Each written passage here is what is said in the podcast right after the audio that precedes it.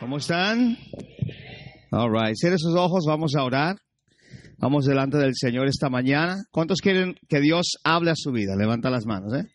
¿Sabe que cuando Dios habla, ¿a ¿cuántos aquí se han cortado alguna vez un dedo? ¿Han pi- ¿Quién ha pisado un clavo? No, esa es la peor, ¿no?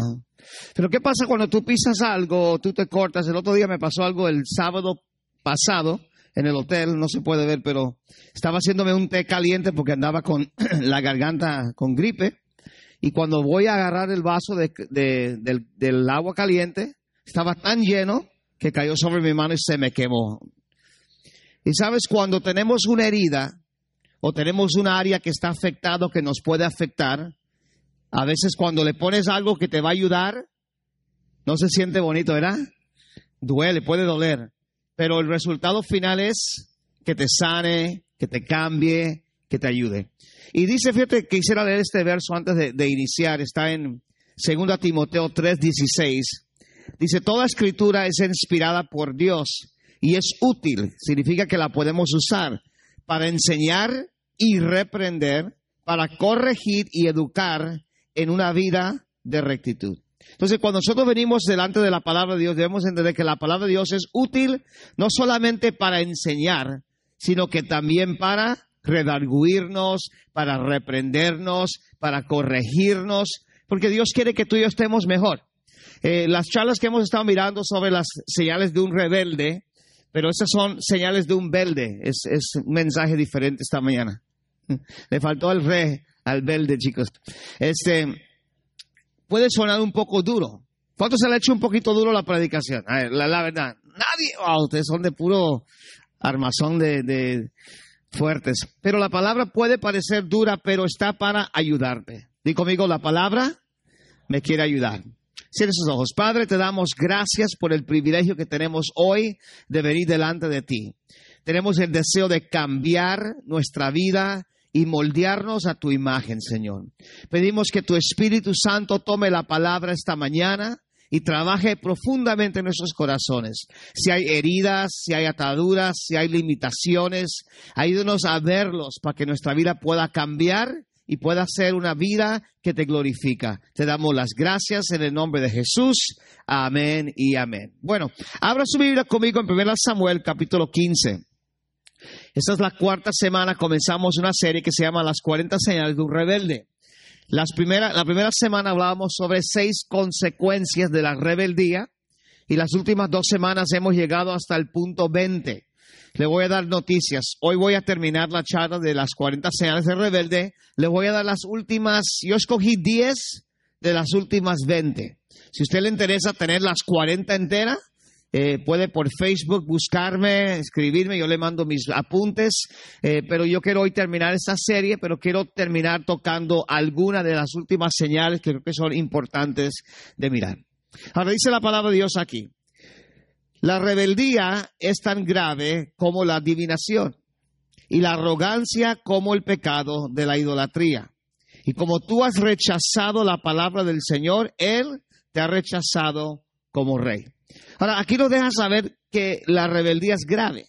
Y dice, es tan grave como la hechicería, es tan grave como la brujería. Ahora, hace esta pregunta, ¿usted alguna vez realmente pensó que la rebeldía era tan gruesa? Digo, a veces pensamos, bueno, soy un... Y alguna gente lo dice como de chiste. No, es que yo soy rebelde, desde, desde niño fui rebelde, fui muy rebelde. A ver, ¿cuántos eran rebeldes? Yo, yo era rebelde. Yo era súper rebelde. ¿Sabe? Lo que me cambió a mí fue cuando entré al ejército. Yo digo que Dios usó el ejército de los Estados Unidos para prepararme para mi salvación. Pero yo era súper rebelde. ¿Rebelde qué es? Que yo hacía lo opuesto a lo que me decían. En la escuela, en la casa, en la sociedad. Yo rompía las leyes, no me importaba eh, los demás. Mi mamá decía algo y yo hacía lo contrario. No me importaba si ella sufría, porque yo estaba duro de corazón y era un rebelde. Y a veces no pensamos nosotros cómo Dios ve la rebeldía. Sabemos cómo lo ven los padres a veces. Pero no nos damos cuenta que dice Dios que la rebeldía es como el pecado de la adivinación, es como el pecado de la brujería. Y dice Dios que es algo que a Él no le agrada. Entonces, si hay algún tipo de rebeldía en nuestra vida, tenemos que sacarlo. Ahora, déjame decirle por qué Dios detesta tanto la rebeldía. Primero, porque la rebeldía es oponerse. Cuando Dios dice algo, uno rebelde se opone a Dios. Como, es como decirle, ¿tú qué? Te hago una pregunta. ¿Cuántos vieron la película que salió? Es una película que se llama Remanente. ¿Alguien la miró ya? Está en el cine. Es una película hecha por un... el personaje, el director, es una persona inconversa. Pero él de niño iba a la iglesia. Entonces él hizo esta película que se llama The Remaining, el remanente. Es, la calificaron como terror suspenso, pero realmente es una película de suspenso solamente. Yo la fui a ver. Está basada en el Apocalipsis. Y en medio de la película, le, voy a decir una de las partes, ¿no? no va a decir, ay, pastor, no la arruinó, pero una de las muchachas muere en la película. Y el muchacho se enoja tanto que sale para afuera, aunque estaba todo tipo de, guerra pasando afuera, sale para afuera, se tira de rodillas y dice, te odio, te odio, te odio, y empieza, te odio, y en medio de su te odio, cae de rodillas y dice, perdóname. La rebeldía se opone, quiere pelear con, Dios. Es como decirle a Dios que Él no sabe lo que está diciendo, no sabe lo que está pidiendo, que tú sabes más. ¿No son así los hijos? Cuando dice el, padre dice, oye, haz esto, y el hijo dice, no, es que yo quiero hacer eso. Es que el, hijo cree saber más que el padre. Normalmente no es así. Amén. ¿Están aquí? Ok. Pero a veces sí, hay algunos hijos que saben más que sus papás, pero normalmente el hijo no sabe lo que sabe el padre. Pero el hijo cree saber y por tanto se revela contra su padre. Lo mismo sucede con Dios. A veces nos rebelamos contra Dios, nos oponemos. ¿Sabes lo, feo y lo triste es que Dios quiere ayudarnos, pero nosotros nos oponemos contra Dios y eso no permite que Dios haga en nosotros lo que Él quiere hacer, porque no hemos aprendido a doblegar nuestra voluntad, a someternos a Dios, a creer que Él sabe lo que está diciendo, a decir, Señor, te doy mi vida, voy a confiar. Si tú dices que cambie eso, lo voy a cambiar porque te estoy confiando mi vida, yo creo en ti. ¿Cuánto puedes decir gracias, Señor? Entonces dice ahí que la rebeldía es tan grave como la adivinación y la arrogancia como el pecado de la idolatría. No, Isaías 53.5 dice, Él fue traspasado por nuestras rebeliones. Digo conmigo, Jesús fue traspasado por mis rebeliones. ¿Sabes qué significa? Que Jesús tomó la paga de tu rebeldía en la cruz. Él no solamente tomó tus pecados en cuanto a cosas que hacías de inmoralidades, Él tomó tu rebeldía sobre Él para que tú y yo pudiéramos ser libres de la rebeldía. Si yo le voy a dar hoy 10, los últimos 10 que les voy a dar, señales de un rebelde. Número 23, si lo quieres apuntar. Número 23. Un rebelde cree que su ministerio es más importante que su vida privada. Un rebelde cree que su ministerio es más importante que su vida privada. Déjame explicarle algo. Cuando nosotros hablamos de ministerio, ministerio es servir. Ya sea que de aquí yo estoy predicando, es mi ministerio, o que estás tocando un instrumento, es un ministerio, o que estás allá atrás eh, sirviendo en algo. Normalmente la gente cuando tiene un don que es muy brillante, vamos a decir, por ejemplo, una persona que canta muy bonito, puede llegar a sentirse indispensable. Puede llegar a creer que nadie me va a mover, nadie me va a tocar, el pastor ni se atreva porque me voy por la puerta. Bueno, tengo buenas noticias. ¿Sabes cuántos cantantes buenos descubren cada semana en América tiene talentos?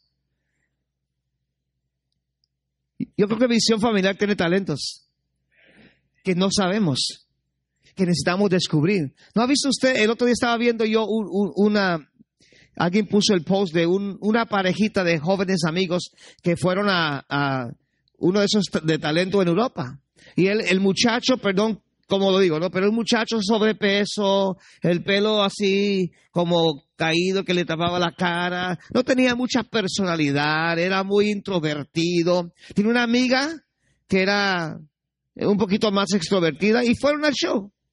Y cuando lo vieron los jueces dijeron, oh, ¿y tú qué quieres hacer? No, que, vamos a cantar. Y el muchacho está todo así. Que, pero cuando abre la boca empieza a cantar, la gente empieza a llorar, la gente empieza... Escucha, debe decir una cosa, nadie en esta tierra es indispensable. Entonces, la gente que cree que porque ellos hacen algo para Dios, los ponen en un pedestal intocable, están equivocados. Y es lo que pasa en un rebelde. Un rebelde dice, no, si yo no estoy, ¿quién va a tomar mi lugar? ¿Sabes? Jesús tuvo ese problema con los fariseos. Fariseos decían que ellos eran los hijos de Abraham y Jesús le dijo, ¿sabe qué? Y ni se atrevan a decir que son hijos de Abraham. Imagínate, ni se atrevan a decir, soy hijo de Abraham. Porque le digo la verdad, dijo Jesús, de las piedras levantaré hijos de Abraham. De las piedras. Como, no me vengas con ese derecho legal, patriarca que tú quieres sacar. Dios puede empezar. Di conmigo, Dios puede empezar de nuevo. Ahora, Dios no quiere. Dios quiere que tú y yo nos quebrantemos, que tú y yo cambiemos, que tú y yo entendemos, para Dios sea la gloria. Hay un salvo que dice, no a nosotros, oh Jehová, no a nosotros, sino a tu nombre sea la gloria, el crédito sea para ti. Pero un rebelde cree que su ministerio es más importante. Yo los he visto desfilarse en las iglesias. Los he visto pasar por aquí también. Que llegan a la iglesia, que tienen súper talentos, pero creen que su ministerio es más importante que su vida privada. Son incoherentes. Lo que ellos hacen en, público y lo que ellos viven en privado no son igual. Falta de integridad, Dios no puede bendecir ni usar a una persona así. Amén. ¿Están conmigo? Fíjense lo que dice Mateo 6.6. Mateo 6.6. Ya los había extrañado, ¿eh? Yo decía, anoche decía yo, uy, tengo dos semanas sin predicar en la iglesia y voy a llegar con este mensaje, pero yo sé por qué lo estoy predicando, no para, para castigar ni regañar a nadie. Estoy aquí para ayudarte. Eso me da la libertad de poder compartirlo. No es un regaño, es si estas señales la ves en ti, sácalas. Si la ves en otro, evítalo. Por favor, corre por tu vida.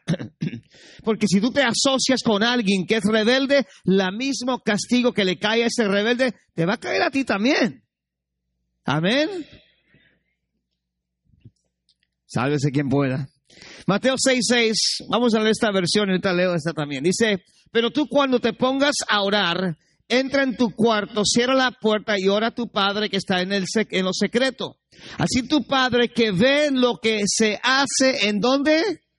En secreto, te recompensará. Otra versión dice te recompensará en público. Este verso nos deja saber algo. No puedes separar lo público y lo, y lo privado.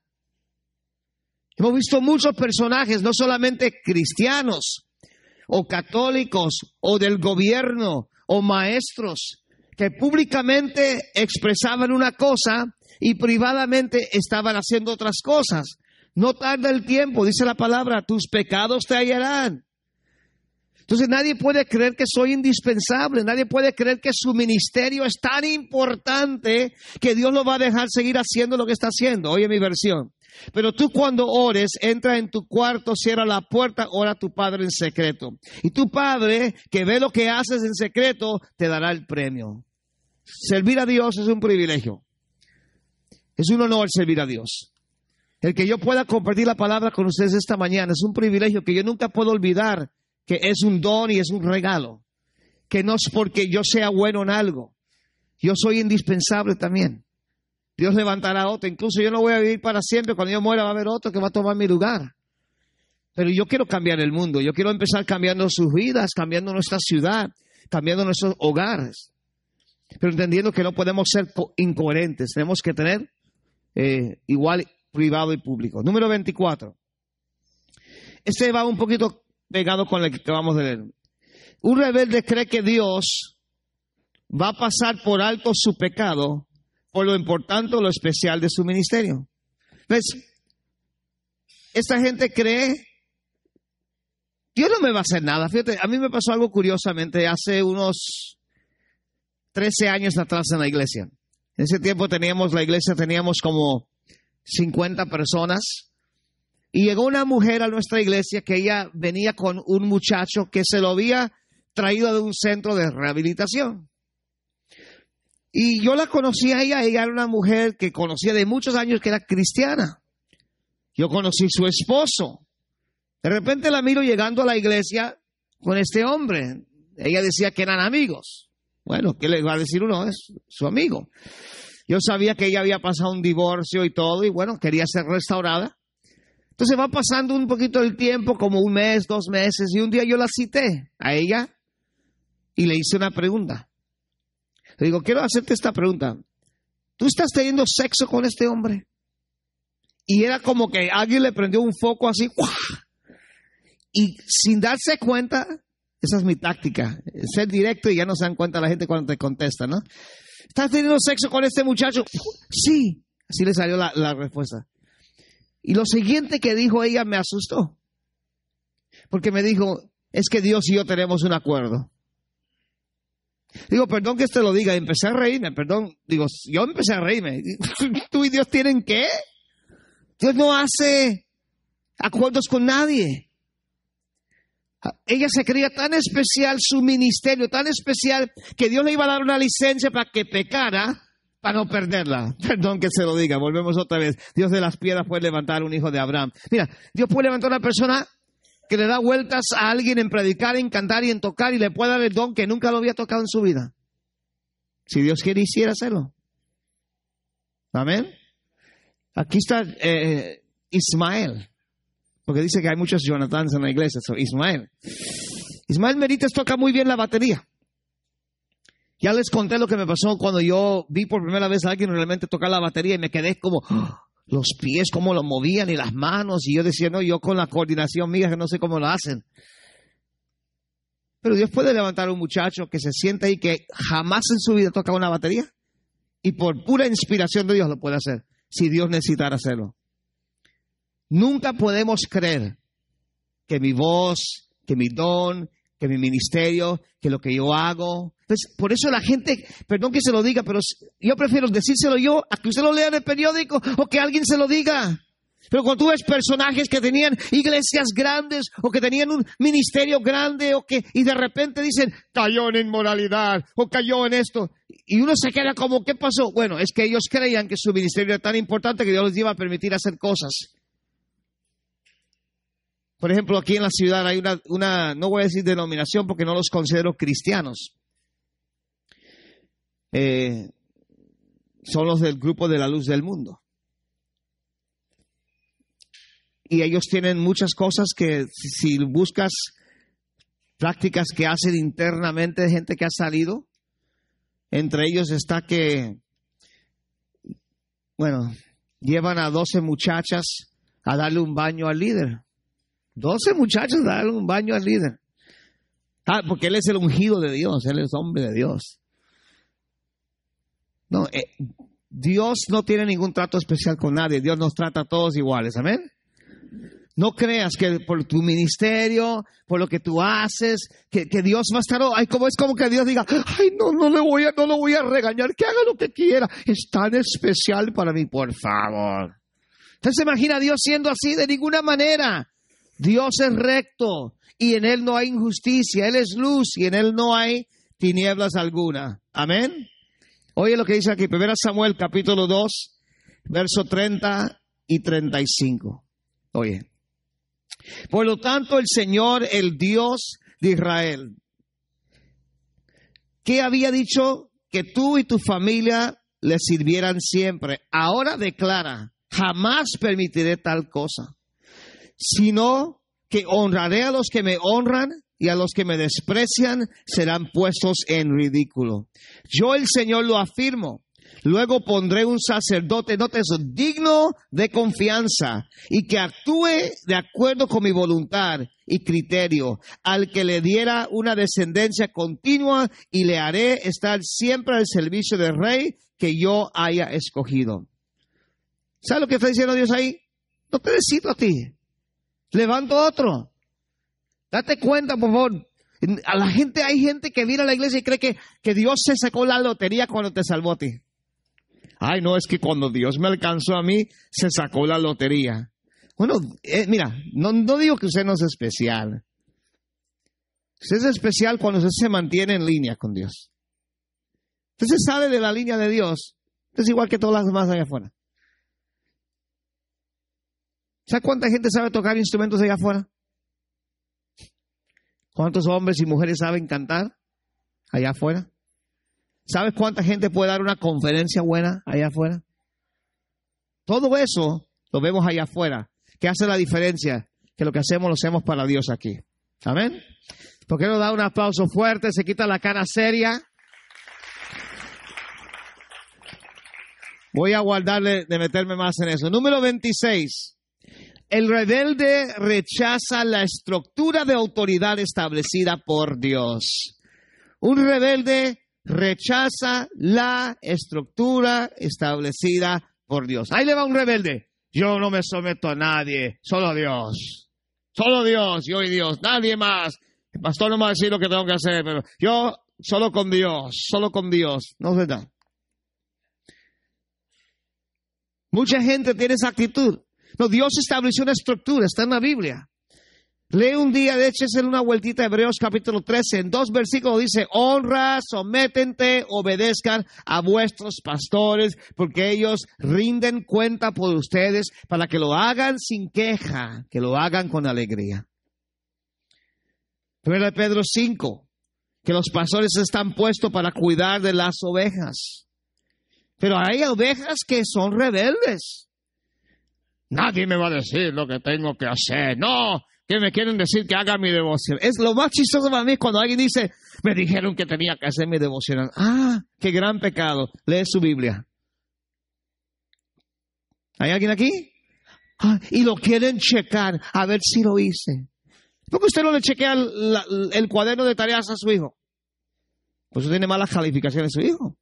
Usted no le chequea el cuaderno a ver si la hizo. Le dice a su hijo, no tengo tarea más. Ah, ok.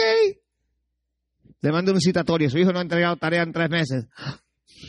Me dijiste que no tenía tarea. La estructura de autoridad la estableció Dios. Quiero leerles un versículo. Mira lo que dice Romanos capítulo 13, verso 1.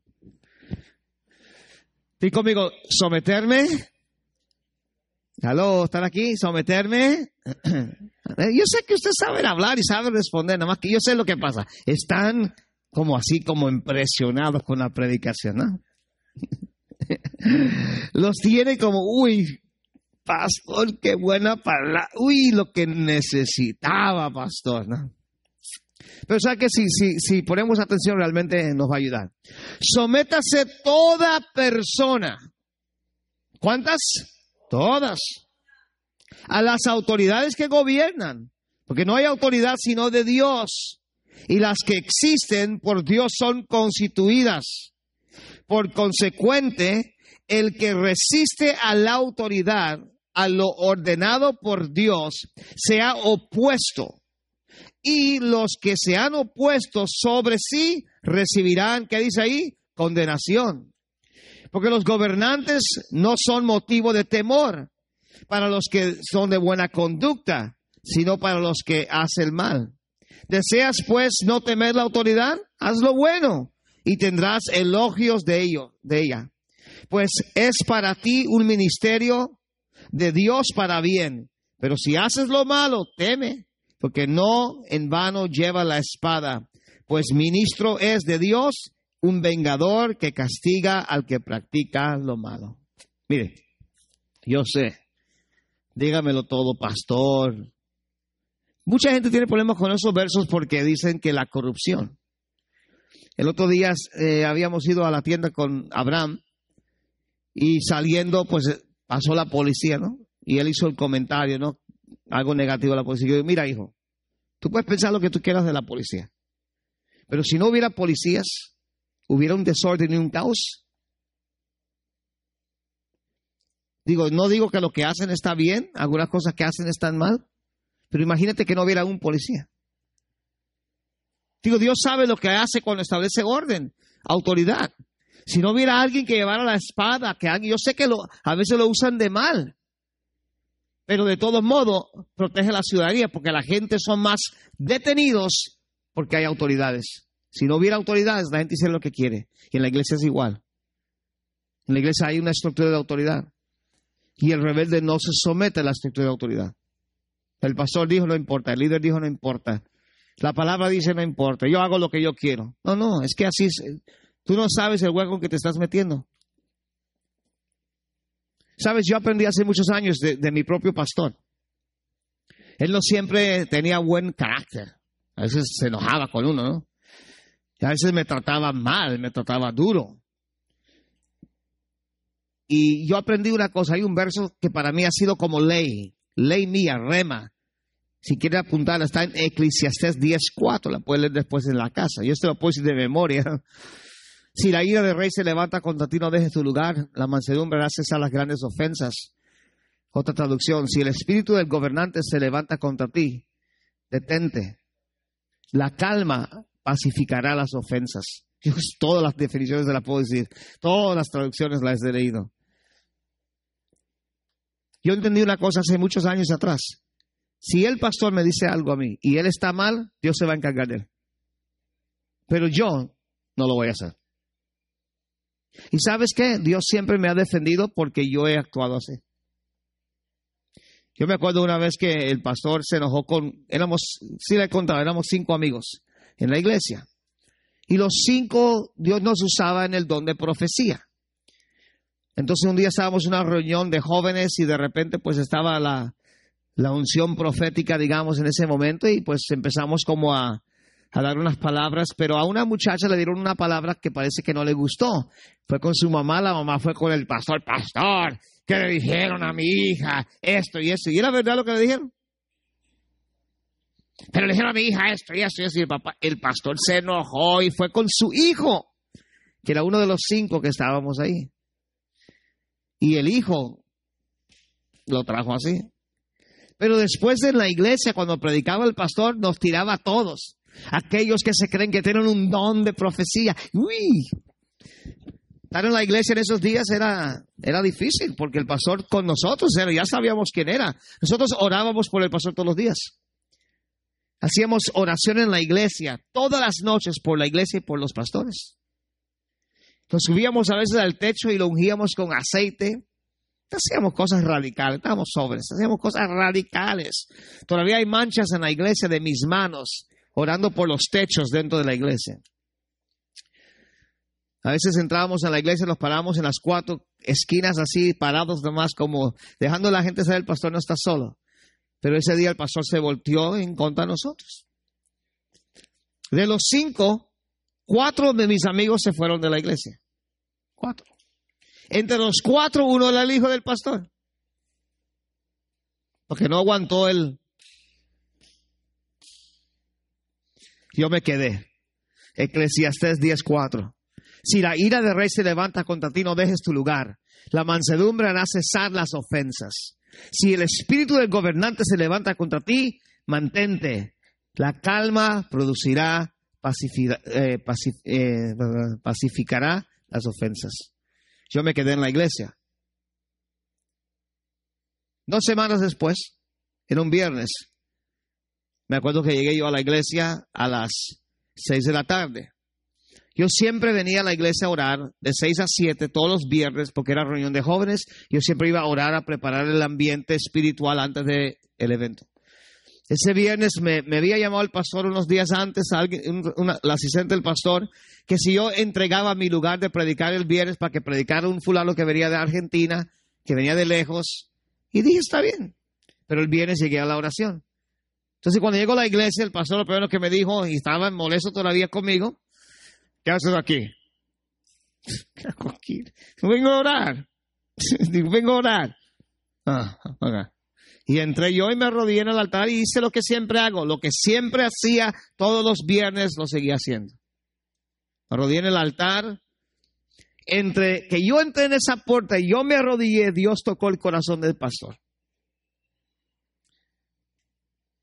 Yo estaba orando, de repente el pastor caminaba viendo para su oficina cuando pasa al lado de mí, paró justo detrás de mí, puso su mano en mi cabeza y yo conozco al pastor. Cuando él dice esto, es que, todo está bien, dice, aleluya. Ya se fue. Yo sabía ese momento, en ese momento yo sabía, todo está bien. Todo está bien. Todo empezó aquí en mí. Someterte a la, a la estructura de la autoridad. ¿Sabes que le tocó, le tomó a su hijo, a su hijo, un año restaurar su relación con su papá. Me tomó dos semanas. ¿Por qué? No me fui. Porque yo me mantuve y respeté la autoridad. Si tú puedes pelear por lo tuyo y hasta sentir que ganaste, pero ante Dios y bíblicamente perdiste. Porque si no hacemos las cosas como dice la palabra, perdemos nosotros. Y la bendición que Dios quiere darnos es detenida por la dureza de nuestro corazón. Amén. ¿En qué estamos? Ya terminamos de leer ahí, ¿sí, verdad? Ok. Número 28. Sí, era 26, pero yo escogí algunos que les voy a dar. Número 28. Si quiere el 27, tiene que escribirme. Nunca puede, un rebelde nunca puede realmente hallar su lugar en un ministerio. Un rebelde tú lo vas a ver que anda aquí, anda allá, no encuentra su lugar, es coño. ¿Saben por qué? Porque quiere ser cabeza. El rebelde quiere ser el líder. El otro día me, me, decía alguien en San Diego sobre una persona aquí de Tijuana que él conoce de la iglesia, que le dijo a esta persona, estoy tan contento en la iglesia. Incluso ahorita yo haría cualquier cosa que el pastor me diga.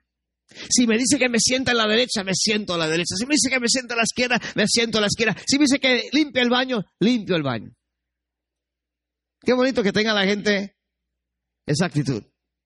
Y ore lo que sea. Tener el, corazón así. Pero es mucha gente nunca encuentra su lugar. ¿Por qué? Porque quieren ser líderes. Déjenme leerles unos versos rápido. Números 16. Ya casi terminamos, ¿ok? Números 16, vamos a leer el versículo 1, 2, voy a leer los saltados, de 1, 2, 11, 26, 31 al 33. Yo se lo voy a leer corrido. Es la historia de Coré. Coré ya era líder en la iglesia, en la congregación de Dios. Ya era un, un, un, gobernante dentro de la iglesia, pero él quería ser la cabeza, él quería ser la cabeza. El rebelde siempre cree, lo puedo hacer mejor. Yo lo haría mejor. Si yo fuera, oye, a veces, yo creo que aquí no se oye eso. En otros lugares sí, ¿verdad? Si yo fuera el pastor, yo haría eso. Tú no sabes lo que harías porque no lo eres. ¿Amén? Hay gente que, mira, tenlo por seguro que tomar una decisión como pastor nunca es fácil. Yo me acuerdo la, la vez que tomé la decisión de cambiarnos. Estábamos en Otay en un edificio que medía más pequeña que la plataforma. Y nos íbamos a cambiar de ahí a un terreno en la Insurgentes grande y íbamos a poner una carpa. Y yo batallé con tomar esa decisión un año y medio. Porque yo decía la gente, y si, no, y si la gente no viene, y si la gente, y, yo pensando en la gente. Ser pastor es, es difícil porque piensas tanto en Dios, lo que Él quiere, pero también tienes que pensar en la gente, cómo le va a afectar a ellos. Uno no piensa en su propia comodidad. Si yo pensara en mi comodidad, no hubiera cuatro servicios, cinco veces que predicar yo el domingo, y predicara una vez como muchos pastores y me fuera a cenar con mi esposa. Yo termino la reunión 3 a las 3 de la tarde, dos y media, me subo a mi moto, me voy al otro lado y si tengo chance me como un sándwich. Y si no, cuando salgo, como una hamburguesa en Jack in the Box. Y si no, a las 9 de la noche, cuando llego a la casa, al fin, como algo. No es porque yo quiera predicar cinco veces los domingos. Queremos alcanzar gente. Amén. ¿Están aquí? Bueno, lo que dice. Entonces Coré ya estaba en el, liderazgo. Dice, un levita descendiente de Kehat, llamado Coré, hijo de Ishal, tres, y, y, tres hombres más de la tribu de Rubén, llamados Datán, Abiram, hijo de Eliab, y On, hijo de Pelet, se rebelaron contra quién? Ah, contra Moisés ellos se le unieron unos 250 israelitas, hombres de autoridad en el pueblo, que pertenecían al grupo de consejeros. Tenían buena fama. Realmente Aarón no es nadie para que se hablen mal de él. Es contra el Señor, contra quien tú y tus compañeros se han revelado. Está diciendo, ustedes están hablando mal de Aarón. Aarón no es nadie. Están hablando mal de Dios.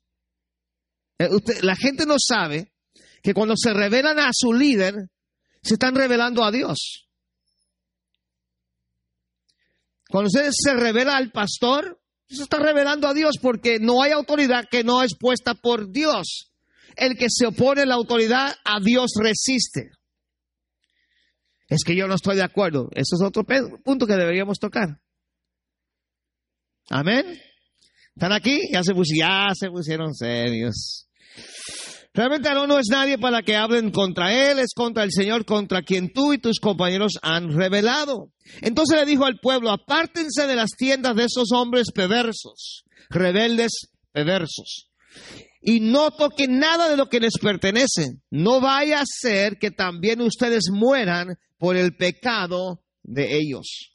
En cuanto, en cuanto Moisés terminó de hablar, la tierra se abrió debajo de ellos y se tragó a todos los hombres que se habían unido a Coré, junto con sus familias y todo lo que tenían. Cayeron vivos al fondo de la tierra con todas sus cosas y luego la tierra volvió a cerrarse, así fueron eliminados entre los israelitas. ¡Wow! Volviendo a lo de la película que miré ayer, y ve la pastora a verla. El, el director dijo eso pudiéramos haber hecho la película diferente, dijo. Y tal vez a más gente le hubiera gustado, pero decidimos hacerlo de acuerdo con la Biblia. Bíblicamente correcto. Oye, esa película, hecha por un director inconverso, predica. Oye, si tú llevas a alguien a ver esa película, les van a predicar. Cuando terminamos la película, no había mucha gente. Cuando terminamos la película, yo me levanté y le dije a todos, los veo el domingo en la iglesia. Y ellos dijeron así, así hicieron una risita igual que ustedes. Si hubiera tenido yo información de la iglesia en ese momento, no tenía ni un folleto. Digo, a ver, no podemos salir sin folletos de la iglesia. Si usted va a ir a ver esa película, el remanente, por favor, lleve algo de información de la iglesia con usted. Porque la gente estaba llorando, la gente estaba, no, es la película, se les predica a la persona. ¿Por qué les conté eso? Algo que ver con este tipo acá. Pero bueno, aléjate de él, dice, no vaya a ser que te... Oh, por, lo, de tragar la tierra y eso. Ok, número 31. Un rebelde intenta controlar a otros. Un rebelde usa la rebeldía para la manipulación. La manipulación es brujería. Usted no seas un rebelde. Por el tiempo seguimos. Número 34. Ahí, a este me gusta. Un rebelde casi siempre manifiesta un arrepentimiento a medias y no de corazón. Un rebelde te va a llorar las lágrimas de cocodrilos. ¿Cuántos han visto las lágrimas de cocodrilos? No lo voy a volver a hacer, no lo voy a volver a hacer. Mentira, nada más que dé la vuelta y lo vuelve a hacer. ¿Sabes que había un hombre en la Biblia que aparentemente se había arrepentido? Se llama Simón Mago. Está en Hechos 8, del 20 al 24. Vamos a leerlo un momento. Hechos 8, del 20 al 24.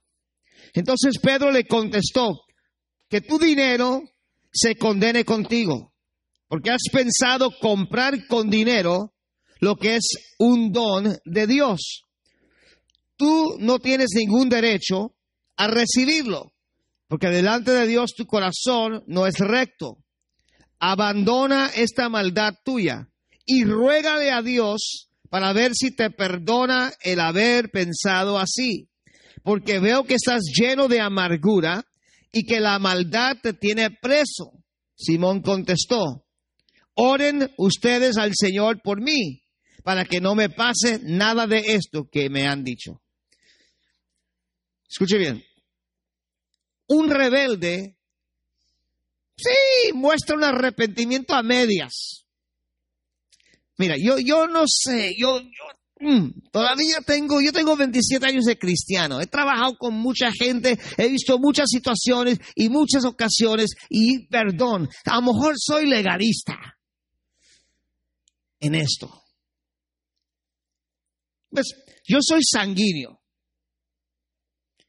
colérico, pero soy sanguíneo. Sanguíneo, ¿qué significa? Que yo puedo estar de, yeah, todo el mundo está triste y yo, yeah, y, y, la gente que está triste no, no tiene compasión, mira cómo me siento y este alegre fiesta. Porque el sanguíneo es la vida de la, de la fiesta, el, el, y, y, cuando, y es difícil cuando un, cuando un sanguíneo caí en pecado, pues pasa un tiempecito y luce como que no pasó nada. Fresco, como que no hizo nada. Y un día pasó con una persona y le digo a, a la persona, oye, Vero, a mí no me gusta la actitud que tiene esa persona.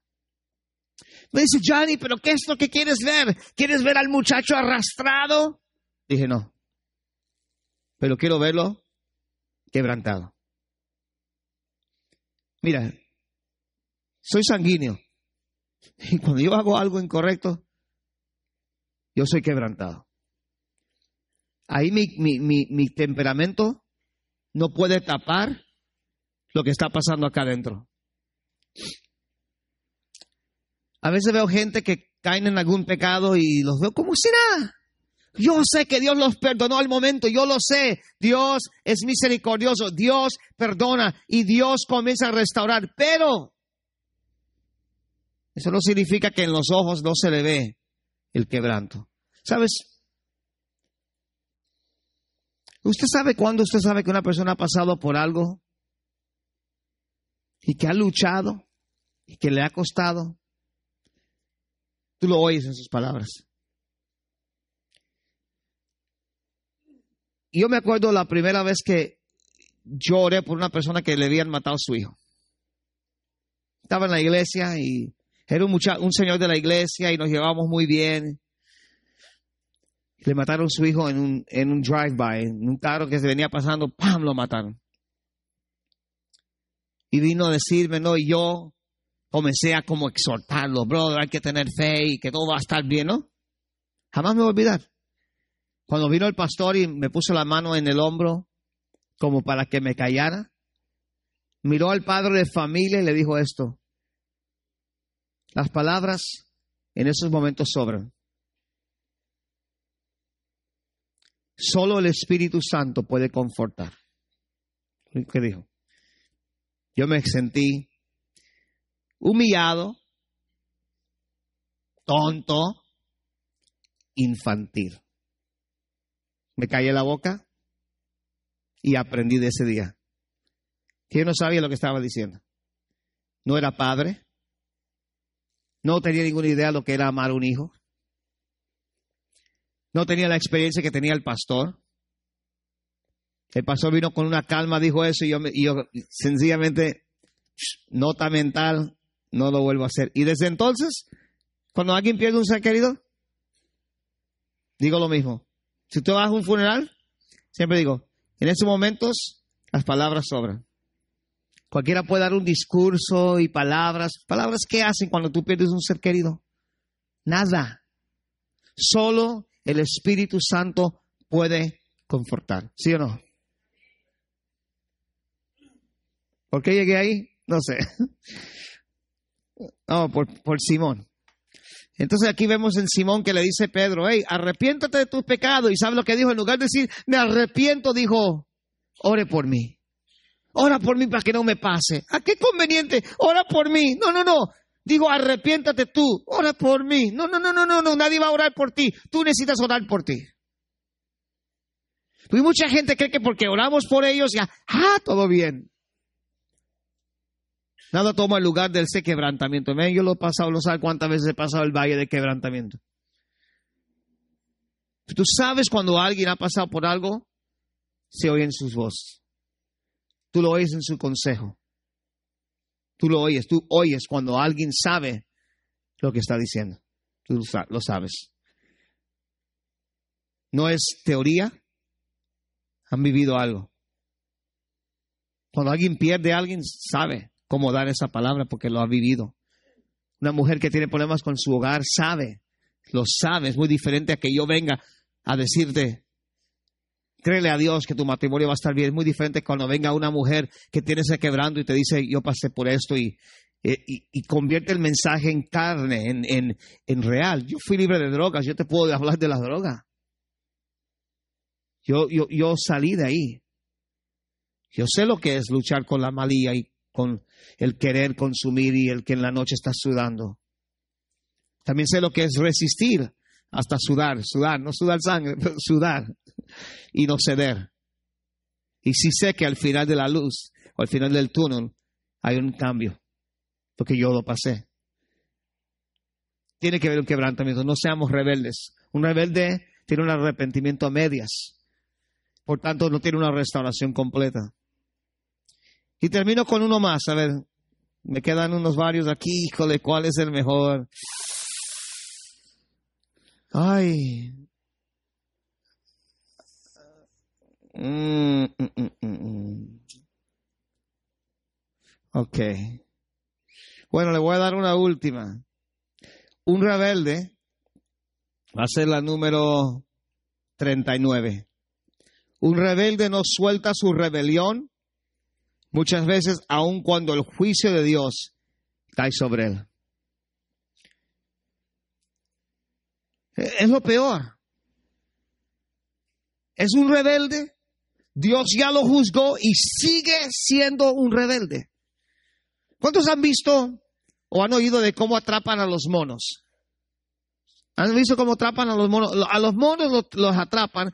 Es una cajita que le ponen un hueco. Dentro de la caja de la trampa hay una, una manzana, un fruto. Yo creo que es una manzana. Entonces el mono viene y mete la mano dentro de la caja. Agarra la fruta y quiere sacar la mano, pero no puede. Y el mono no piensa, ¿por qué no suelto y saco mi mano? No, él quiere sacar la manzana de la caja y no puede. Y queda atrapado. Viene el, cazador y le pega la cabeza. Y ahí queda. El rebelde es igual. Toma la rebeldía en su mano y no la suelta. Es como, vamos a decir, es como cuando tú te quedas pegado a cables eléctricos. ¿Alguien le ha pasado alguna vez? Yo, yo sé lo que es eso. A mí una vez me dio un hombre, me tiró de una escalera. Me tomé dos cables que no, pensé que estaba apagado el transformador, lo agarré. Yo, dije, esto es como la unción, porque entró por mis dos manos, me pegó en el pecho y me lanzó al piso. ¡Wow! Dije yo, es como la unción. Pero la rebeldía, la gente lo agarra y no lo suelta. Se hacen tercos, se cierran, dicen estoy bien. Ven, ven que el mundo a su alrededor ven lo que está pasando y no sueltan, no sueltan su rebeldía. Ahí están, agarrados de la rebeldía. Oye, abre la mano, sácala y corre por tu vida.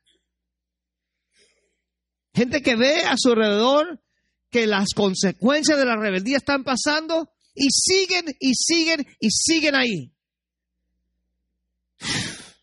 No los entiendo. Como dijo Alberto Einstein, la definición de, la, de, locura es seguir haciendo lo mismo esperando diferentes resultados.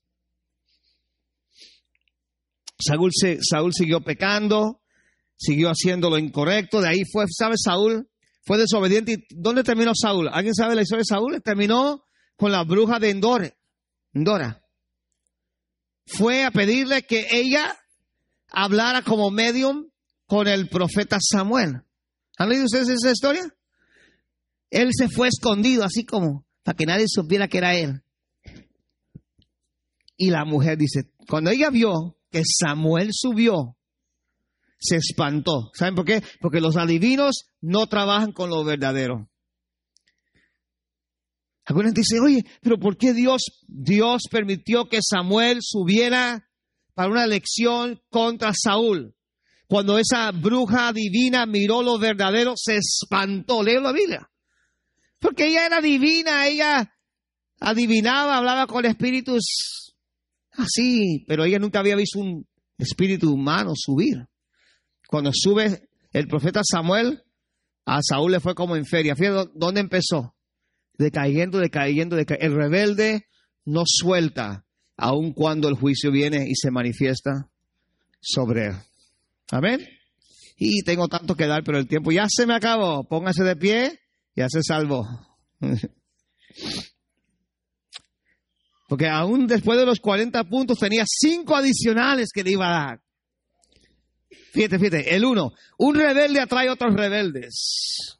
El dos, un rebelde contamina a otros, la rebeldía crece. Número tres, un rebelde siempre haya fallas en su líder. Número cuatro, usa su lengua en maneras sutiles para derribar a su líder. Número cinco, un rebelde comienza grupos separados o clubes espirituales contrarios a lo que a, sus líderes y como dicen vamos a orar, cuidado con la gente rebelde. No te vayas a contaminar con ellos y que empiezas a vivir lo mismo que ellos viven.